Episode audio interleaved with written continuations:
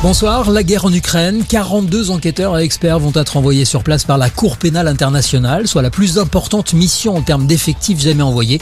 Ils vont enquêter sur les crimes commis depuis le début de l'invasion russe en Ukraine. Emmanuel Macron, de son côté, s'est entretenu avec le président ukrainien Volodymyr Zelensky. Il a sans doute notamment été question des évacuations de soldats ukrainiens de l'usine Azovstal à Mariupol.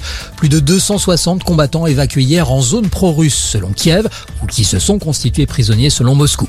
Les combats, par ailleurs, se poursuivent dans le pays. Huit personnes sont mortes après le bombardement par les forces russes d'un village de la région de Tcherniv, dans le nord de l'Ukraine.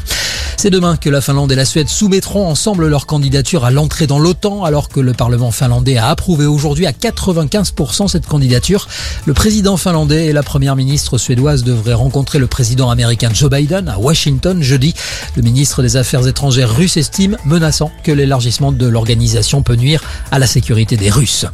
Journée chargée pour la nouvelle première ministre. Elisabeth Borne a déjeuné avec Emmanuel Macron à l'Elysée.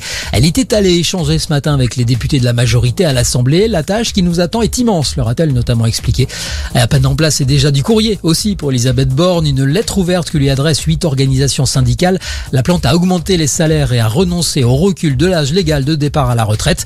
CGT, FO, CFTC ou encore UNSA de la fonction publique expliquent que des mesures importantes doivent être prises sans attendre.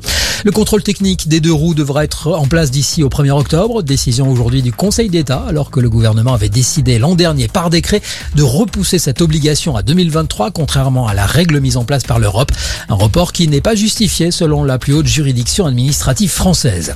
Et puis le mythique tapis rouge a été installé ce matin sur les marches du Palais des Festivals. À 19h15 débutera la cérémonie d'ouverture du Festival de Cannes. C'est le nouveau film de Michel Azanavicius, Coupé, qui ouvrira cette 75e édition. Voilà pour Très bonne fin de journée.